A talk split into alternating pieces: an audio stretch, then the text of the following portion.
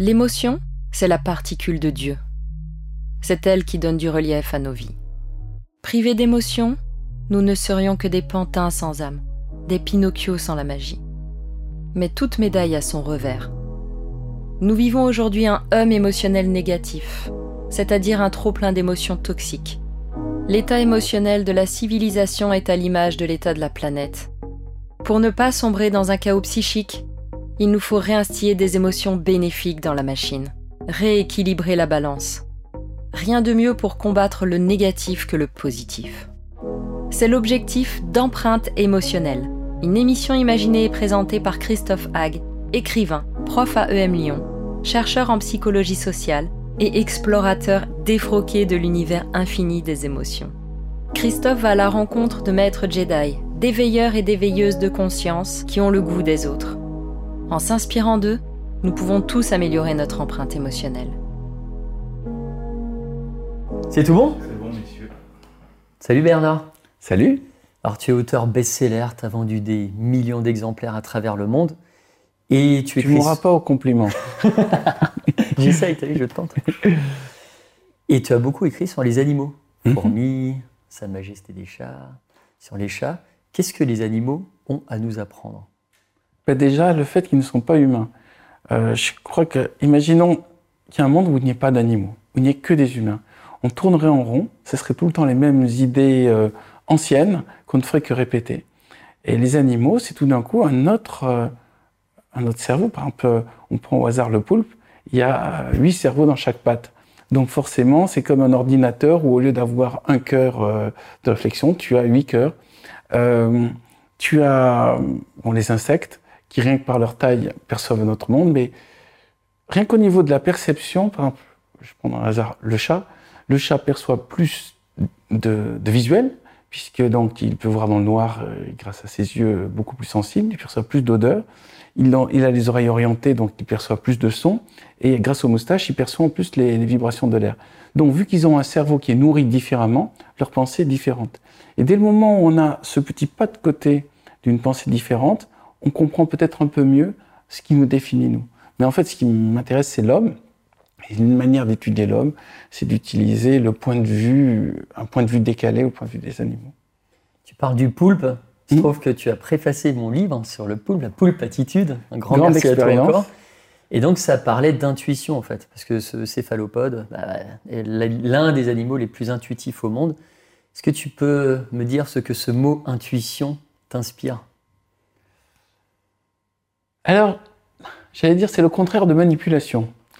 Euh, imaginons quelqu'un qui n'écoute pas ses intuitions, donc ça veut dire quelqu'un qui va être en permanence manipulé par les autres. Donc il va dépendre du regard des autres. Il va commencer par euh, faire plaisir à ses parents. Donc c'est pas son intuition, c'est juste la satisfaction des parents. Il va faire plaisir à ses professeurs. Il va faire plaisir à son patron. Il va vivre tout le temps dans le désir des autres.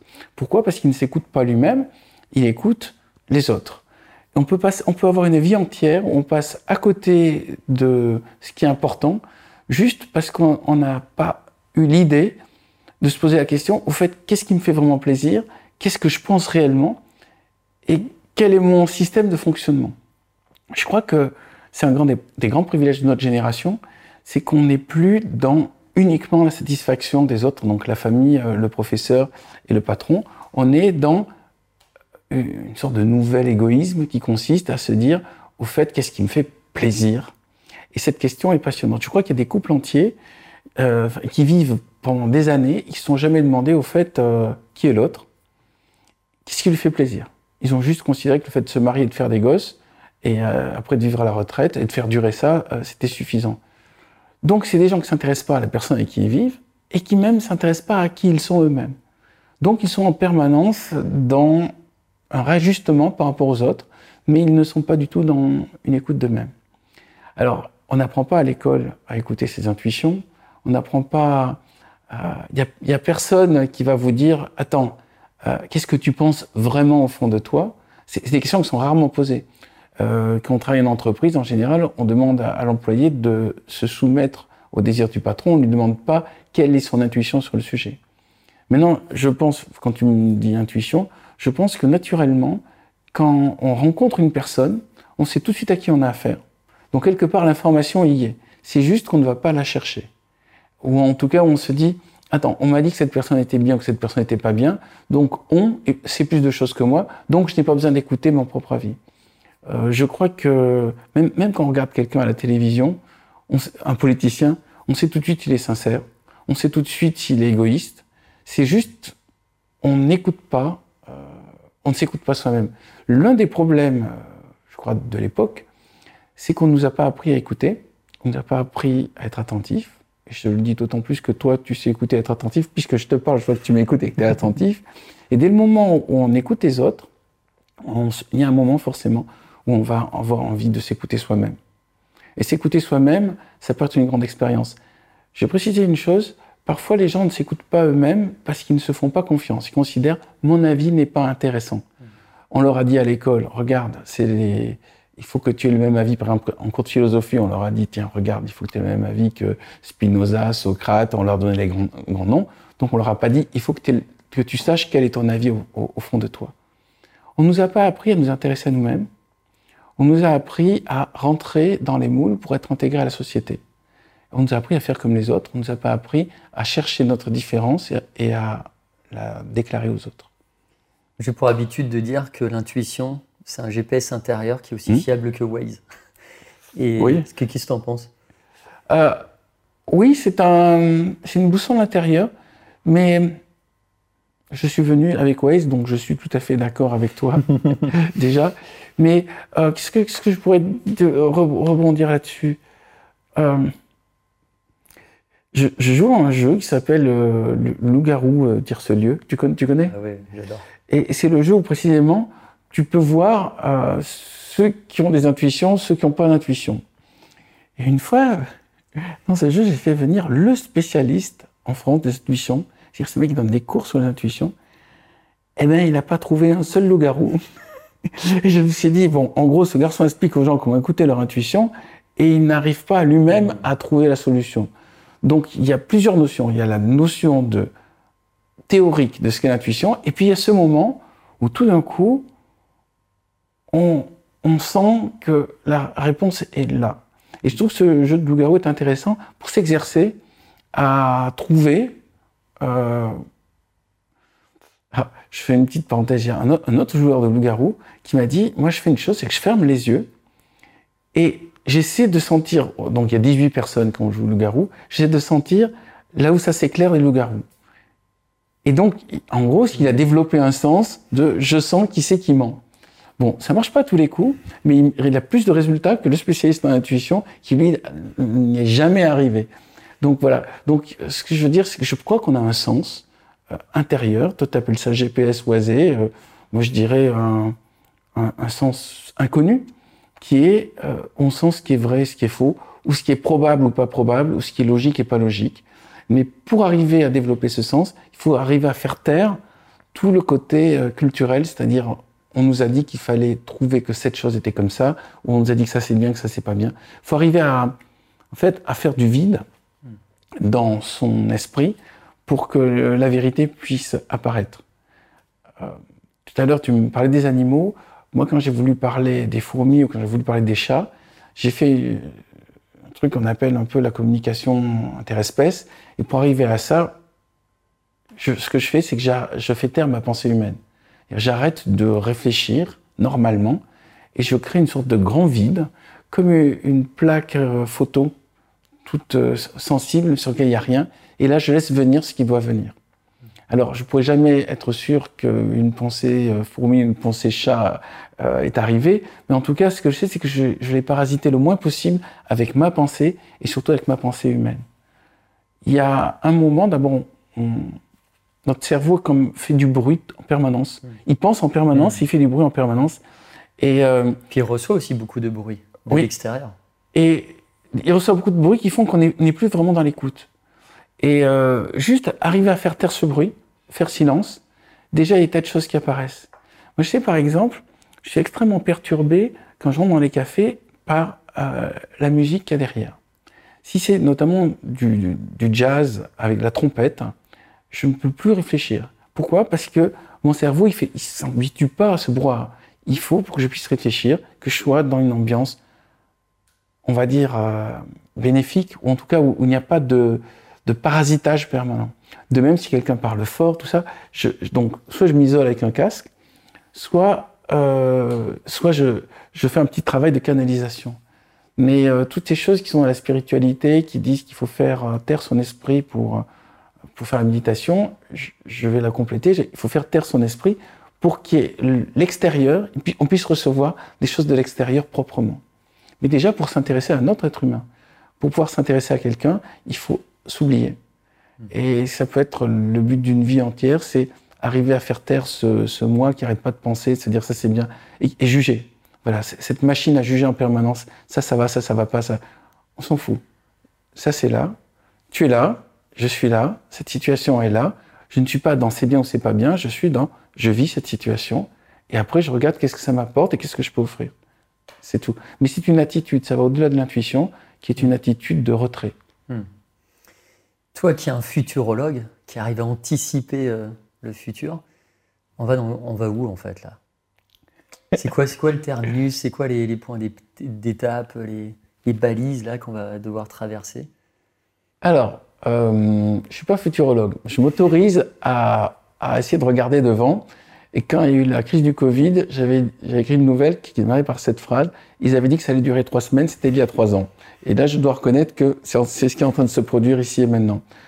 Euh, moi, j'essaie de regarder notre histoire, l'histoire de l'humanité, avec ce recul que je disais tout à l'heure, comme si j'étais pas humain, comme si j'étais extraterrestre, comme si j'étais un animal qui regarde l'humanité.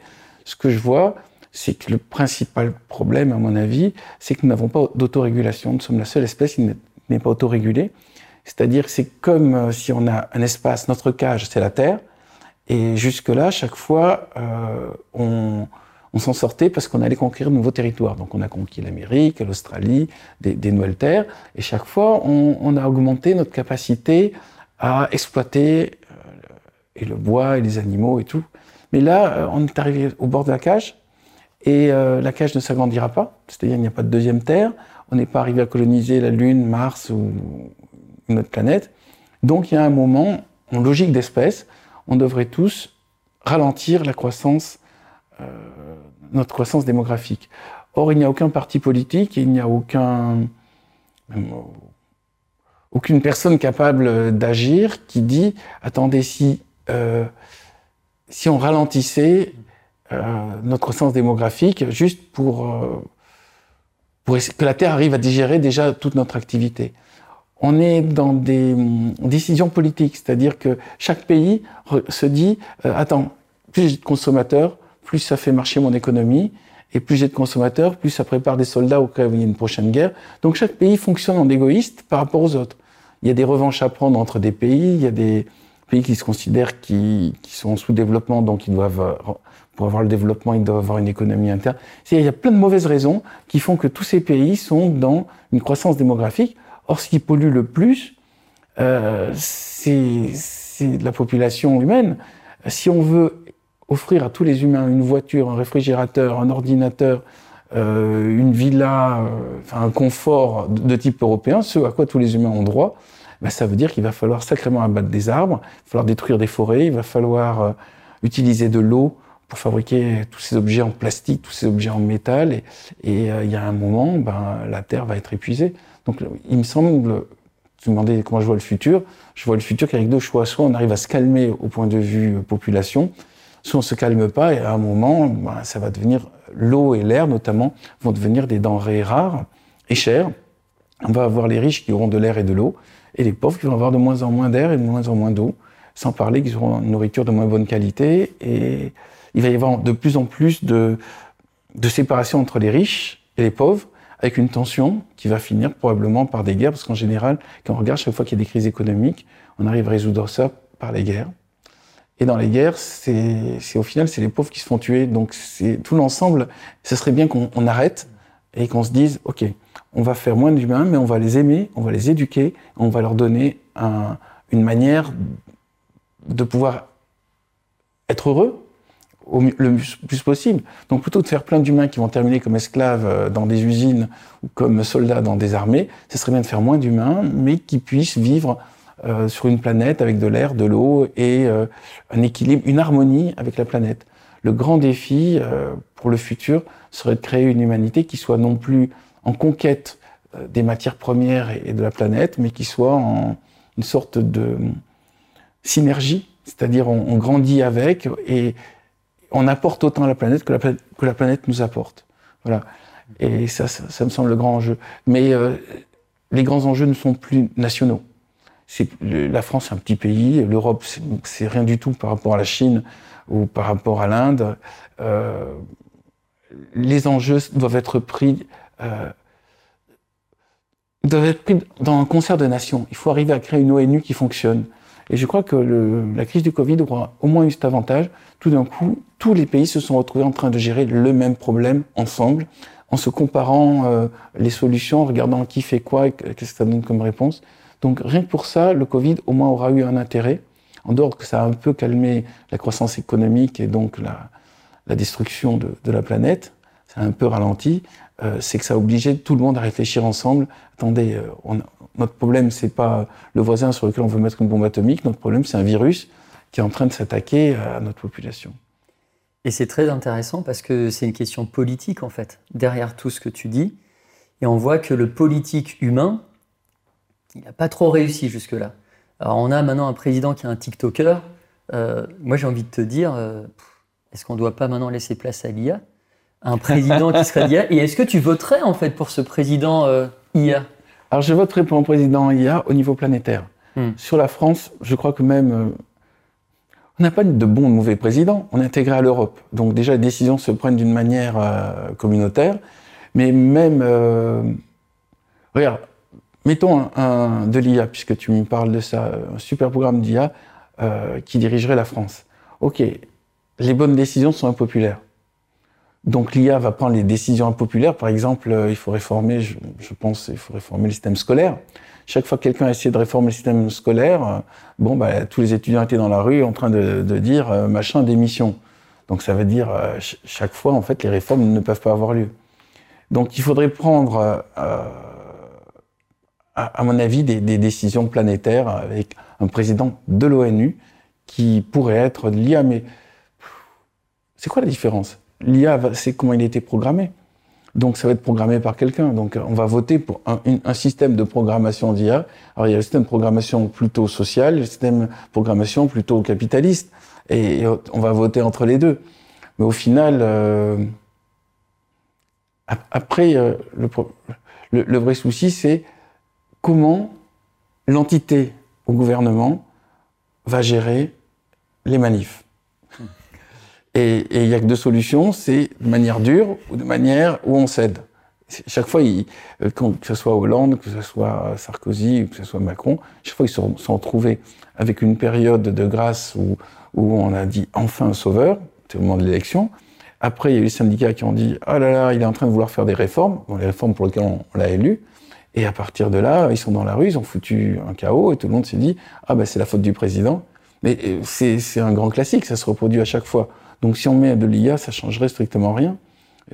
mort à, l'ordinateur, mort au robot, on, ne veut pas être dirigé par une machine. Voilà. En fait, euh, il n'y a pas de mauvaise ou de bonne technologie. Il y a juste euh, l'intention du créateur de la machine c'est comment on a programmé la machine qui va définir le résultat. Je me rappelle des trois lois d'Asimov. La première loi étant celle qu'un robot n'a pas le droit de faire, en fondation, et dans les robots, euh, un robot n'a pas le droit de faire du mal à un être humain. Deuxième loi, un robot doit obéir à un être humain si ça ne contredit pas la première loi. Et la troisième loi, c'est un robot a le droit de se sauver sa propre vie si jamais ça ne contredit pas les deux premières. Ben, on a déjà des robots qui tuent. Que ce soit les drones ou que ce soit euh, les missiles, ce sont des machines avec de l'intelligence artificielle qui, ont pour but de faire un maximum de morts ou de tuer une personne précise. Donc déjà, tout ce qui a été posé comme programmation sympathique euh, d'Isaac Asimov ne sont pas respectés. Hmm. En fait, c'est comment on va poser une constitution et on va mettre un programme qui va appliquer la constitution. Et après, c'est quel pouvoir on donne à ce programme, c'est-à-dire le pouvoir coercitif, si jamais il y a des manifs ou pas. Donc je suis ni pour ni contre, je suis juste euh, une évasion de la spiritualité qui fasse que qu'on élise un être humain ou qu'on élise, ou qu'on désigne un robot, il transportera cette spiritualité. Dans spiritualité, je veux dire, tout, tout d'un coup, penser à nos enfants plutôt que de penser à nous. C'est-à-dire avoir une vision sur le long terme plutôt qu'avoir une vision sur le court terme. Si je devais résumer les, tous les enjeux politiques, c'est ça. C'est-à-dire qu'il y a des politiciens qui réagissent aux crises. Chaque fois qu'il y a une crise, ils doivent faire quelque chose pour rester populaire, rester mm. euh, bien, bien placé dans les sondages. Donc c'est les présidents qui gèrent le court terme, les crises. Et puis il y a des présidents qui ont une vision qui peut aller sur le long terme, mais en général, ils n'ont pas le droit de l'appliquer, n'ont pas le temps de l'appliquer, puisque le temps qu'ils positionnent le système pour le long terme, on trouve que ce qu'il a positionné est impopulaire, donc il est viré. Donc c'est un problème de temps. Voilà, il faudrait dire, est-ce que vous voulez un président qui vous fasse plaisir tout de suite, ou est-ce que vous voulez un, président qui fasse plaisir à vos enfants plus tard Et maintenant, vous votez. Alors pour ceux qui n'ont pas d'enfants, évidemment, vous n'avez qu'à voter pour celui qui est, dans le présent. Et pour ceux qui ont des enfants qu'ils aiment, voter pour celui qui va être dans le futur, enfin dont l'action va se faire ressentir dans le futur. J'avais écrit il y a quelque temps un plaidoyer pour une éducation émotionnellement intelligente, donc pour déjà sensibiliser nos petites têtes blondes. Euh, pourquoi ça bloque en France? Pourquoi ça bloque tellement alors qu'on voit tu vois, aux États-Unis, dans d'autres pays, on arrive à intégrer ça, on arrive à les sensibiliser, à travailler sur l'empathie, la sensorialité, la prise de décision, le collaboratif. Et en France, dans le système public, c'est un peu compliqué. Pourquoi? Je suis pas sûr que le système français soit le pire. Mmh. J'ai vu en Asie, euh, notamment au Japon, en Corée, euh, les élèves n'ont pas le droit d'exprimer leurs émotions et ils finissent par se suicider tellement le mmh. système est dur. Alors ils ont des bonnes notes par contre, mais euh, à quel prix?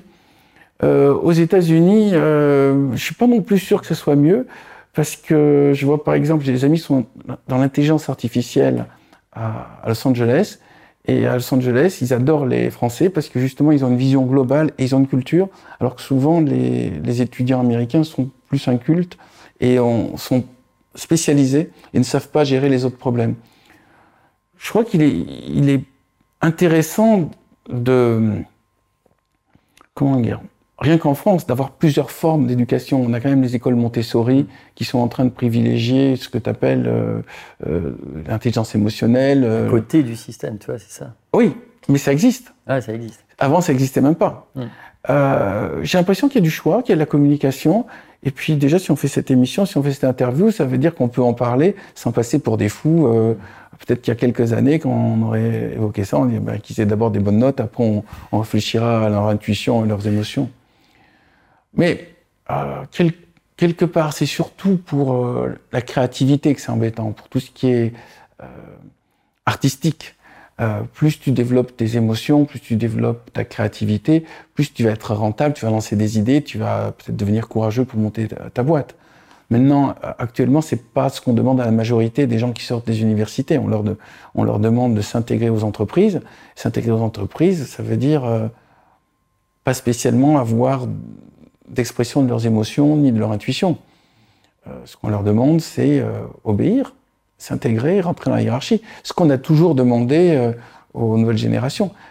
Là où il y a une merveille, et je trouve qu'on vit mieux que nos, ancêtres, c'est que maintenant, il commence à y avoir de plus en plus de métiers créatifs, il y a de moins en moins de métiers rébarbatifs, il y a de moins en moins de gens qui font les 3-8 à l'usine, et que du coup, ben, il commence à y avoir peut-être aussi du fait d'Internet, des possibilités aux gens de s'exprimer, il commence à y avoir de plus en plus de communication sur ces choses-là qui avant pourraient paraître abstraites ou inutiles. Hmm.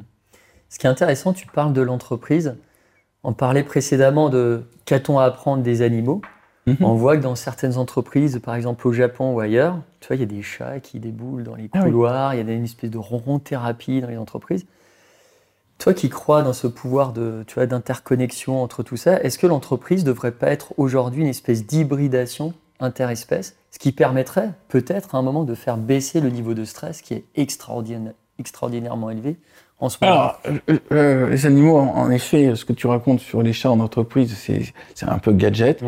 Ce que, puisque tu me parles des animaux, moi je crois qu'on a surtout une leçon à prendre chez les fourmis, à savoir des petites structures éclatées plutôt que des grandes structures pyramidales. Euh, j'ai travaillé dans une entreprise où on était 200, qui était un magazine, euh, et, et j'ai vu le nombre de gens, non seulement qui foutent rien, mais qui gênent tout le monde. Était, je me suis dit, mais comment notre, cette entreprise peut se permettre ce luxe de payer aussi cher des gens qui ne s'en foutent rien, mais gênent. Hmm. Et euh, j'ai compris, c'est parce qu'ils ont l'ancienneté, donc parce que peut-être jadis ils ont eu un passé glorieux, du coup ils ont le droit d'empêcher les jeunes de fonctionner, et, et, ils bloquent les salaires, ils bloquent l'engagement. Donc ces grandes structures, je, crois que c'est l'un des grands défauts euh, des grandes entreprises, c'est la loi de Peter, c'est-à-dire euh, tout le monde arrive jusqu'à son niveau d'incompétence où euh, là, il bouge plus et il gêne tout le monde. Et la deuxième, c'est la loi de Parkinson qui fait qu'une entreprise, plus elle grandit, plus elle a tendance à virer les éléments dynamiques sous-payés pour les remplacer par des gens qui foutent rien surpayés, tout simplement parce que ceux qui foutent rien surpayés stabilisent hmm. l'équilibre interne, c'est-à-dire ils ne créent pas de rivalité, de concurrence, de compétition. Et, euh, et alors que les, ceux qui sont dynamiques euh, sous-payés, on se doute qu'ils vont avoir envie de rétablir la situation, qu'ils vont râler, qu'ils vont essayer de faire bouger les choses, donc ils vont déranger l'ensemble du groupe. Donc plus l'entreprise est grande, plus elle a tendance à produire ça, c'est-à-dire des incompétents haut placés et euh, l'exclusion de tous les gens dynamiques. Donc c'est pour ça que j'aime bien les petites structures éclatées qui sont connectées. Et je faisais référence à la fourmilière. La fourmilière, c'est des petits groupes qui communiquent entre eux sur des missions précises. Et une fois que la mission est terminée, tout le monde se redisperse et à nouveau on démarre de mission. Donc il y a une sorte de renouvellement permanent. Il n'y a pas ce côté ancienneté, ce côté gloire du passé qui fait que bon, même si la personne fout plus rien et est incompétente, on la garde parce qu'elle a eu un passé glorieux. toutes ces choses-là n'existent pas. C'est juste celui qui a une bonne idée prend un groupe de copains, on monte l'entreprise, on fait la mission. Une fois que la mission est terminée, tout le monde revient à sa place. Et il n'y a pas de chômage, il n'y a pas de sous-payés, c'est ceux qui ont envie de faire les trucs, ils le font, et tout le monde est payé pareil. C'est une forme de communisme idéal réussi, mmh. sachant que la notion de communisme n'a jamais été appliquée euh, chez les humains. C'est une sorte de prétexte pour, faire euh, des systèmes de type dictatoriaux, mais euh, un, un, vrai communisme dans lequel tout le monde mange à sa faim, tout le monde est éduqué, tout le monde a accès à, au même logement, et en même temps, chacun peut proposer des idées et on fait des petites missions comme ça, ça me semble un communisme de type fourmi qui pourrait être intéressant. Mais ça peut-être existé dans certaines entreprises. Il y avait Fourier qui avait fait ça, des communautés collectives. J'ai vu ça aussi dans les kibbutz en Israël. Donc il n'y a mm. pas d'argent et chacun, c'est par son travail qu'il euh, fait vivre l'ensemble. Il c'est pas en fonction de son travail qu'il est rétribué, mais juste euh, euh, en, fonction de, de du groupe. C'est-à-dire c'est le groupe qui doit vivre. Après, chacun, dès qu'il est dedans, de toute manière, est pris en charge par l'ensemble. Il y a quelque chose à repenser. il faudrait sortir les mots socialistes et communistes qui ont qui ont quelque part gâché l'idée et inventé un nouveau mot. On pourrait dire euh, une nouvelle manière de vivre ensemble en collectif, dans lequel on soit tous bien et on s'entraide tous, mais aussi pour ça il faut être motivé. C'est-à-dire qu'il faut sortir de tout pour moi et rien pour les autres, et si je peux piquer des privilèges sur, sur les mmh. copains, je le fais. Ça demande, c'est pour ça que je, reviens à cette idée, ça demande un petit niveau de spiritualité, ça demande un niveau d'éducation, ça demande euh, l'intégration de l'idée, mon intérêt, c'est que les autres aillent bien. Qui est une idée hmm. typiquement fourmi. Hmm. Euh, les fourmis, elles ont un jabot social, c'est-à-dire elles ont un estomac pour manger, elles, la nourriture, et un estomac pour offrir la nourriture à ceux qui ont faim. Il faudrait avoir ça, c'est-à-dire euh, deux portefeuilles, un portefeuille pour soi et un portefeuille pour euh, aider ceux qui en auront besoin au moment où ils vous le demanderont. À disposition, quoi. Voilà. Mais pour l'instant, j'ai pas vu ça dans, même dans les systèmes dits gauchistes. Ils proposent pas ça. Ils sont dans euh, les riches ont trop d'argent, donc il faut que l'argent aille chez nous. Et puis donc, c'est ce qu'on a vu le Parti communiste, donc euh, en Russie. Et donc, ça crée une, juste une nouvelle élite, une nouvelle aristocratie qui a changé de nom. Hmm. Mais euh, en fait, il faudrait réinventer un réel sens de la solidarité d'espèces. On en est très très loin. Et plus il y a des crises, plus il va y avoir de tensions, plus il va y avoir de pollution, plus il va y avoir de problèmes de réchauffement climatique, plus on va voir, euh, je crois, les, communautés rentrer dans, enfin, les gens rentrer dans, ok, je sauve d'abord ma peau, je, je me préoccupe de mon confort, et puis les autres, ils ont qu'à se démerder. Voilà. Donc il y a une euh, nouvelle manière de vivre avec les autres à inventer, mais pour l'instant, je la vois nulle part, surtout dans aucun parti euh, présenté. Et tu proposes le biomimétisme, c'est ça? Social, oui. Social, biomimétisme social. En, tout cas, j'ai l'impression que dans la fourmilière, ils ont trouvé une manière de vivre ensemble qui leur convient, euh, mais ils n'ont pas d'argent. Ils ont envie que tout. Ouais, c'est compliqué. Bah, alors, je vais prendre un cas très précis. Les fourmilières rousses, des bois qui contiennent à peu près 3-4 euh, millions d'individus en moyenne, fonctionnent avec un tiers la société qui fout rien, qui se repose, ou qui en branle pas une. Ça gêne pas un tiers qui fait des trucs euh, inutiles qui gênent tout le monde, mais ils ne le font pas exprès, c'est juste qu'ils sont maladroits, et un tiers qui font avancer toute la société. Donc on a un tiers il faut rien, un tiers incompétent et un tiers qui travaille. Mais il n'y a pas, comment dire, l'ensemble fonctionne parce que le tiers qui travaille répare les erreurs du deuxième tiers, et en plus ils sont motivés, et puis ils sont pas dans la comparaison, la compétition. Ils dénoncent pas ceux qui foutent rien, ils dénoncent pas les autres. Ils sont juste dans, ok, il y a une branche qui a été placée qui bloque un couloir, je la déplace. Comme ça, on va pouvoir circuler. Mais ils vont pas se dire c'est la faute de qui? Ils vont pas faire des élections pour qu'on vire ceux qui ont mis la branche là-dedans. On n'est pas dans le jugement et euh, le reproche et euh, la récompense et la punition.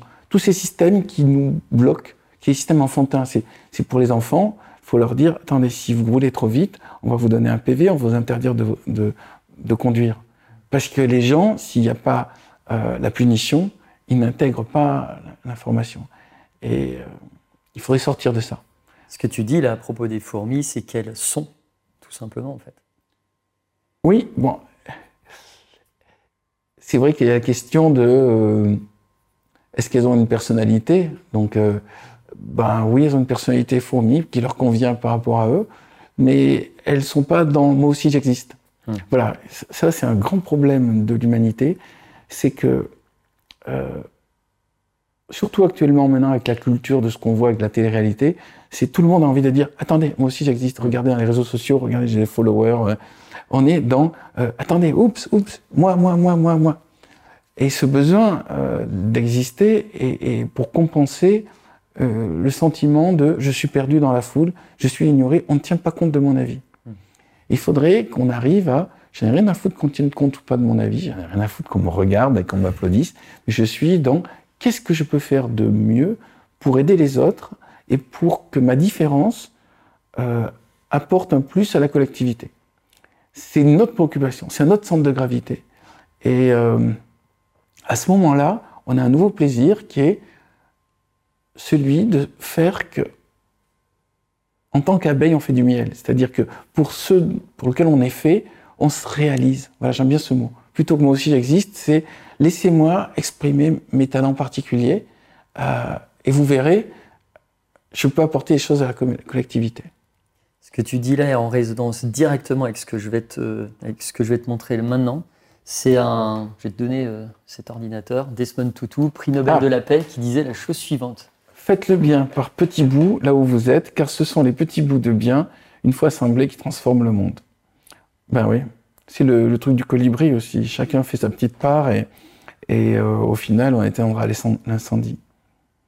Mais faire le bien, le problème, c'est que chacun considère différemment de ce qui est bien.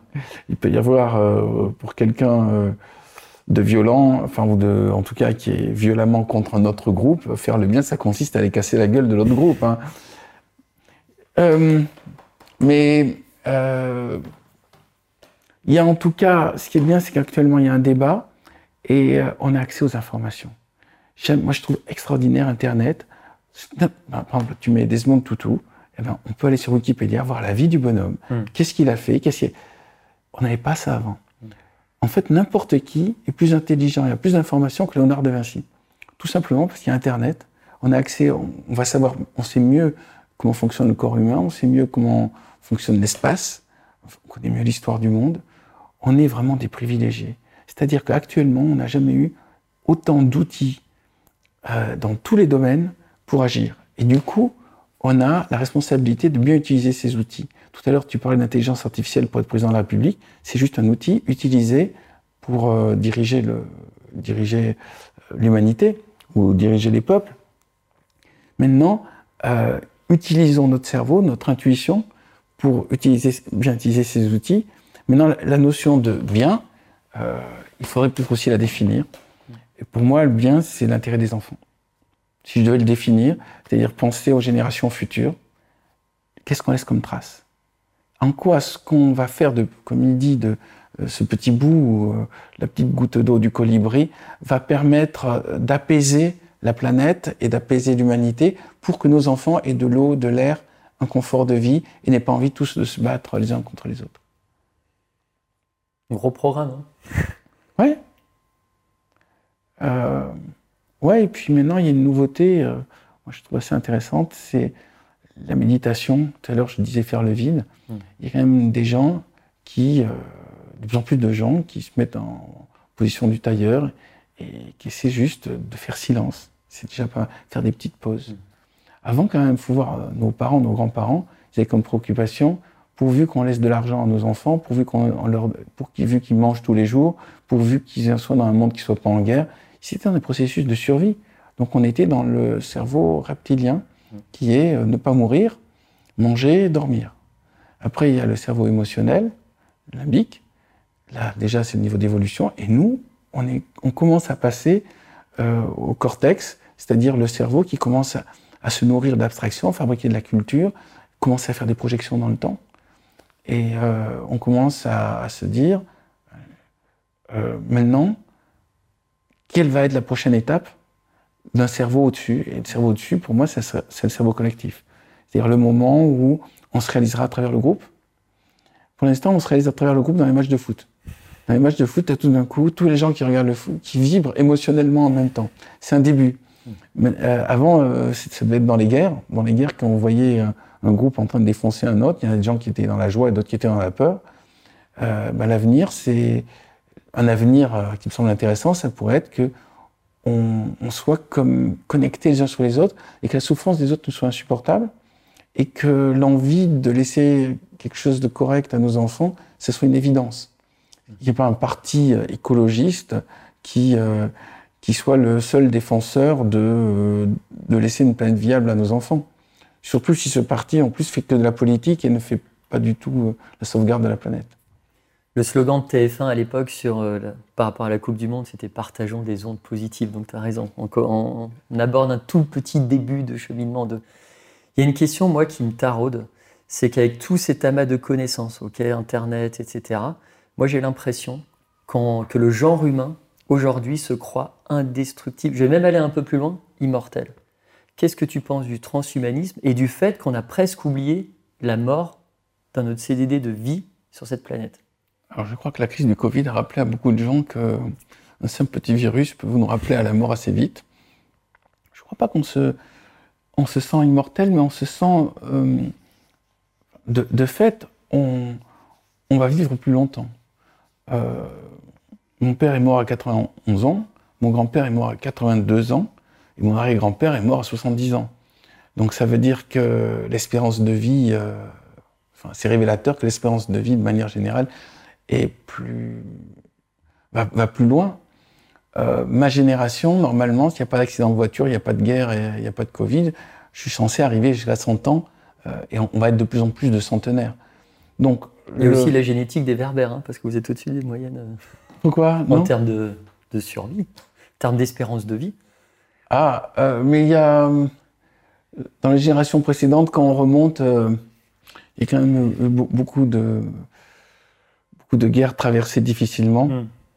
Mais oui, de toute façon, nous tous, on fait partie des survivants de toutes les guerres, de toutes les épidémies de peste et de, de toutes les épidémies passées. Pourquoi chez toi, ils sont, ils sont ah, ouais, plutôt jeunes, ouais. Quel âge? Ben, La soixantaine à chaque fois, ou un peu avant. Mais c'était des maladies ou Cancer, des choses comme ça. Mais c'était. Euh, voilà. Donc il y, a un petit élément génétique, je suppose. Mais tu as raison, hein, globalement. Hein. Il y a ce grand mouvement. Je, pense malgré tout, maintenant que tu me le dis, je pense que tes gènes sont meilleurs que les miens. Mais tu sais, pour une raison simple, c'est que mes, ancêtres, de ce que j'en ai retrouvé avec, en tuant l'ADN, euh, en fait, ils n'ont pas beaucoup bougé de leur village. Qui dit pas beaucoup bougé de leur village, je pense, hein, ils ont pas, il n'y a pas eu assez de brassage génétique donc, euh, ça, devait être, euh, que ce soit maternelle ou paternelle, ils viennent de Pologne. Et je, je, pense qu'ils auraient gagné à voyager et à rencontrer des gens très différents d'eux. Ça n'a pas été le cas, donc j'ai inscrit dans mon ADN des maladies qui sont typiques de ce village, de cet endroit. Mais, mais euh, c'est pas spécifique à, ma famille. Avant, les voyages étaient très dangereux aussi. Il y avait des brigands, il y avait des pirates. Mmh. Euh, euh, voyager, ça coûtait très cher. Donc, euh, je, je, pense que chez les miens, ils voyageaient vraiment pas, parce que je, je crois que j'ai 99% de, de gènes similaires. Donc, ça veut dire que j'ai beaucoup de chance d'avoir quand même des, des fragilités euh, génétiques. Tu avais fait là, les petits tests euh, salivaires? Oui, oui, c'est ça. Ouais, ça j'ai fait 23, 23 et moi. Ça, ouais. Et euh, j'ai vu la, la, liste de tous les endroits où il y a des forces et des faiblesses. Euh, et je vois que les endroits où il y a des faiblesses, normalement, au moment où je te parle, là, je devrais être handicapé. Parce que j'ai une maladie qui s'appelle la spondylarthrite ankylosante, qui fait que normalement, je devrais être dans une chaise roulante. Pourquoi je ne suis pas en chaise roulante C'est un grand mystère. Euh, moi, j'ai trouvé comme solution que c'est parce que j'ai fait le métier qui me rend heureux et que je suis plutôt heureux et que je crois qu'être heureux, c'est une manière de lutter contre la maladie. Mais en tout cas, à 9 ans, j'allais à l'école avec une canne et euh, il y a des moments, j'arrivais même pas à me tenir debout. Donc c'était j'étais mal barré et c'était dû à une maladie liée euh, précisément au fait que je, je pense qu'il n'y a pas eu assez de brassage génétique. Donc par rapport au transhumanisme, par rapport à ta question, j'ai l'impression que c'est un mot à la mode et qu'on met dessus un peu n'importe quoi. Est-ce que l'idée c'est de rendre l'homme immortel? L'homme immortel, euh, il ne sera jamais. Par contre, l'homme qui vit plus longtemps, ça me semble vraiment intéressant. Et l'homme qui vit plus longtemps, moi je pense que quand on a 150 ans, on a pu lire beaucoup plus de livres que quand on meurt à 90 ans. Donc à 150 ans, déjà, ça permet de voir plus de films, de lire plus de livres et de rencontrer plus de gens.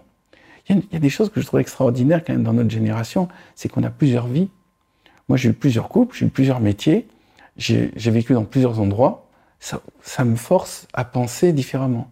Si euh, dès le début j'avais fait, j'avais eu mon premier couple, j'avais pas bougé, et mon premier métier, j'avais pas bougé, au bout d'un moment, je serais entré dans des routines euh, qui font que mon cerveau n'aurait pas été obligé de résoudre de nouveaux problèmes. Donc, je vais dire, un, j'espère qu'on va vivre plus longtemps grâce à la médecine, et je suis content d'être dans cette génération déjà qui vit plutôt en confort par rapport aux problèmes médicaux, puisque je sors mon acupunctrice et en plus, donc il y a des techniques de, de, médecine parallèles auxquelles on a accès, auxquelles nos parents n'avaient pas accès. Donc je suis content d'être euh, né dans cette génération. J'espère vivre le plus longtemps possible, mais surtout en bon état. J'espère que je vais vivre encore dans plein d'expériences qui vont obliger mon cerveau à se surpasser. Je, remarque une chose, par exemple. Tous les jours, j'apprends quelque chose. Tout simplement en écoutant des podcasts et des trucs de YouTube et en lisant des livres. Euh, je pense que la génération précédente n'avait pas accès à autant d'informations. Euh, en fait, j'ai passé toute la matinée. Ce matin, je suis tombé sur un, sur un YouTuber qui parle du Japon.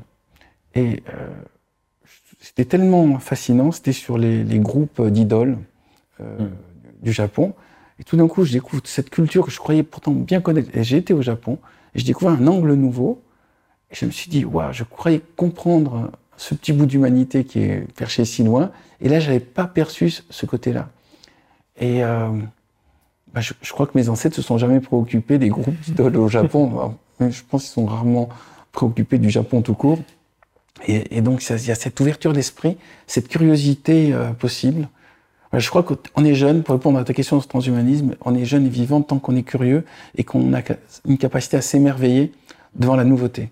Dès le moment où on considère qu'on sait tout et qu'on n'a plus rien à apprendre parce que ce n'est que des répétitions de ce qu'on sait déjà, bah, à mon avis, on peut prendre sa retraite et puis euh, attendre la mort. Mais vous savez, il y a des gens, enfin, tu sais, il y a des gens qui sont morts à 25 ans. Hein. Mmh. C'est-à-dire à 25 ans, ils, ont, considèrent qu'ils ont tout compris, que maintenant, euh, ils vont faire que donner des leçons aux autres. Mmh. Puis voilà, c'est une manière de percevoir le monde. On en revient toujours à cette idée de spiritualité, de regard sur le monde. Et puis, de, tout à l'heure, on parlait d'intuition. Il faut être intéressé par ses propres intuitions. Parce qu'il y, y, a le fait de les écouter, mais il y a le fait de se dire, tiens, en fait, euh, qu'est-ce qu'il y a dans ma tête? Mmh. Moi, je sais que j'utilise euh, un lieu et un outil pour euh, connaître euh, mon inconscient, qui est les rêves. Mon premier acte euh, le matin, c'est de noter mon rêve. Des fois, il y a des rêves qui sont tellement bien que je me réveille dans la nuit, je les note, et je reste juste à réfléchir sur ça. Donc, si on peut donner un conseil aux gens qui veulent développer leur intuition, déjà s'intéresser à leurs rêves, noter ses rêves. Est-ce que tu notes tes rêves, toi? Ça m'arrive, mais souvent je les oublie. hein. Les rêves, tu vois, où, je me réveille en sueur, euh, tu vois, la chair de poule, machin. C'est- J'ai une impression globale, mais j'arrive pas, tu vois, à avoir euh, de manière circonstanciée l'image, le détail. J'ai pas un haut niveau de pixelisation du truc. Alors ça, c'est normal. Hmm. Normalement, quand tu rêves, les personnages changent de tête, ça peut changer de lieu, tu peux avoir tout d'un coup des éléments qui débarquent. C'est juste, il faut renoncer à trouver de la logique. Hmm. Par contre, il faut rester le plus fidèle possible à ce dont on se souvient. Après, c'est une gymnastique. Si avant de te coucher, tu te dis, je, veux- je voudrais bien demain me rappeler du rêve, c'est comme tu vas programmer tout à l'heure, tu parlais de programme, tu vas programmer ton cerveau Ouais, je Attraper ton ouais. voilà. Et euh, plus on le fait, plus c'est facile. Tu sais, le matin, je vois ça comme un petit oiseau. Il faut lui sauter dessus avant qu'il s'envole. Tu vois? Mais plus tu arrives à l'attraper, si tu arrives à l'attraper une fois, après tu sais, bon, déjà que c'est possible. Donc tu t'approches d'une certaine manière et puis. Et hum, Et donc, quand tu as attrapé ce petit oiseau, comment tu l'apprivoises après? Alors, moi je note, donc j'ai de quoi noter très rapidement euh, à côté de, mon lit. C'est fait exprès. Et là, je, je le note en essayant de me rappeler tous les détails. Je le relis. Je ne sais pas l'interpréter, mais par contre, après, j'ai un grand fichier dans lequel je vais tous les recopier. Donc, j'ai un énorme fichier dans lequel j'ai le récit de tous mes rêves. La plupart de mes rêves sont débiles. Ils ne tiennent pas debout, ils ne sont pas prémonitoires, il n'y a aucune symbolique. C'est juste un petit film euh, qui m'arrive. euh, voilà. Et plus je le fais, plus c'est facile de le faire. Et maintenant, j'arrive à en avoir trois. C'est-à-dire, en fait, dans la nuit, tu en as trois ou quatre rêves. Il m'arrive le matin de me rappeler, j'ai rêvé de ça en premier temps, puis après, j'ai euh, après j'ai rêvé de ça, et après, j'ai rêvé de ça. C'est juste de savoir déjà qu'on peut se rappeler de trois. Parce qu'en général, on est tellement content de se rappeler du dernier qu'on n'arrive pas à le bloquer. Mais quand j'avais écrit un livre qui s'appelait Sixième Sommeil, qui expliquait qu'on avait toutes les 90 minutes un rêve qui débarque. Donc, euh, euh, en fait, selon le temps où on dort, on, on a un, deux, trois, quatre, cinq films qui, qui sont là, qu'on oublie la plupart du temps, mais qu'on peut arriver à se remémorer si on fait ce petit effort. Et qui te permettent à un moment d'avoir un tilt, de faire des choix dans ta vie? Non. Hmm. Ah, Je la serais jamais. Je sais pas prémonitoire. Hmm. J'ai pas compris comment décrypter mes rêves. J'ai pas compris comment les utiliser. Tout ce que je sais, c'est que je découvre mon inconscient et que je comprends qu'il y a des pensées qui sont. C'est comme une cave dans laquelle il, y a des trucs qui remontent. Voilà. Maintenant, euh, du coup, je sais qu'il y a une cave. Je sais qu'il y a cet inconscient. Alors, j'explore cet inconscient par moments, mais c'est une autre technique. Là, c'est plus le rêve, c'est l'auto-hypnose. Alors ça, je fais ça dans la nuit quand je me réveille dans la nuit, que j'arrive pas à me rendormir, donc j'ai du temps libre. Sinon, je regarde le, le plafond, donc c'est du temps. hein. Et là, je fais un truc très simple, c'est que je visualise, je, visualise un escalier où je descends dans mon inconscient et je vais chercher euh, des informations. Mais là, ça c'est entièrement conscient, dirigé, c'est maîtrisé. Et euh, j'en ai fait un spectacle, donc je propose aux gens de, faire ça, ça s'appelle Voyage intérieur. Mais en gros, c'est une manière de, vivre différemment le contact avec son inconscient. C'est-à-dire, avec, le rêve, on est dans un truc chaotique. Votre inconscient nous envoie une histoire chaotique. Euh, quand on fait de l'auto-hypnose, on, on va chercher volontairement euh, quelque chose de précis. Et on l'a ou on l'a pas. Allez, pour finir, je vais te poser la traditionnelle question dans cette web émission. Quelle empreinte émotionnelle t'as envie de laisser cette trace émotionnelle de ton passage sur cette petite boule bleue? Alors, attends, quelle empreinte j'ai envie de laisser C'est une image? Empreinte émotionnelle, c'est une autre image. Alors, je, je vais les séparer les deux. Ah non, je vais pas y arriver. Donc si, j'arrive à laisser comme image que l'observation des fourmis peut nous apprendre comment vivre mieux ensemble, c'est pas émotionnel, mais c'est quelque chose que j'ai compris, qui m'a ouvert toutes les voies, et peut-être que c'est de là qu'est sorti tout le reste de ma pensée. Juste en observant, j'étais un gamin de 8 ans qui restait une heure devant une fourmilière et qui s'est dit, il y a quelque chose à piger de ça, et qui va avoir des applications dans tous les domaines. Si j'ai eu ce choc, ce choc émotionnel, et euh, et tout ce que j'ai fait est issu de cette rencontre. C'est intraterrestre. Maintenant, euh, empreinte émotionnelle. le, mot émotion par rapport à mon travail me semble pas le bon. Si je, donne envie aux gens d'être curieux, c'est déjà très bien. Et curieux envers la nature. C'est-à-dire, euh, tout à l'heure, je disais, euh, laisser ce message les fourmis m'ont appris quelque chose. Ben, si je peux donner envie aux gens de se dire, ok, je peux rester euh, une demi-heure dans un jardin sans écouter de la musique, sans être sur Facebook, sans regarder la télé, sans avoir euh, de la musique derrière euh, ou un bruit de fond derrière ou quelqu'un qui me parle, dans un silence, juste observer. Moi j'ai observé fourmis, on peut observer un papillon, on peut observer un oiseau, un écureuil, on peut observer une fleur, du végétal, un arbre, et se dire, attends, il y a un truc à piger de, de ça. Voilà, si je peux juste dire, en observant la nature, mais pas de manière intellectuelle.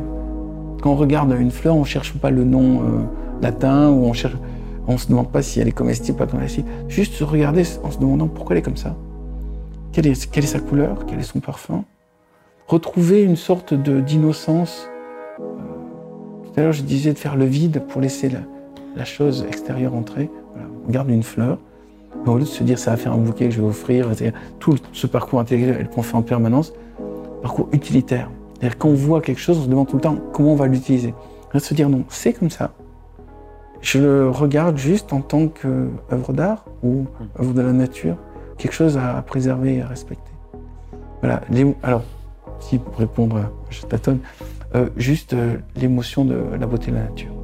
Juste retrouver, j'espère transmettre cette idée.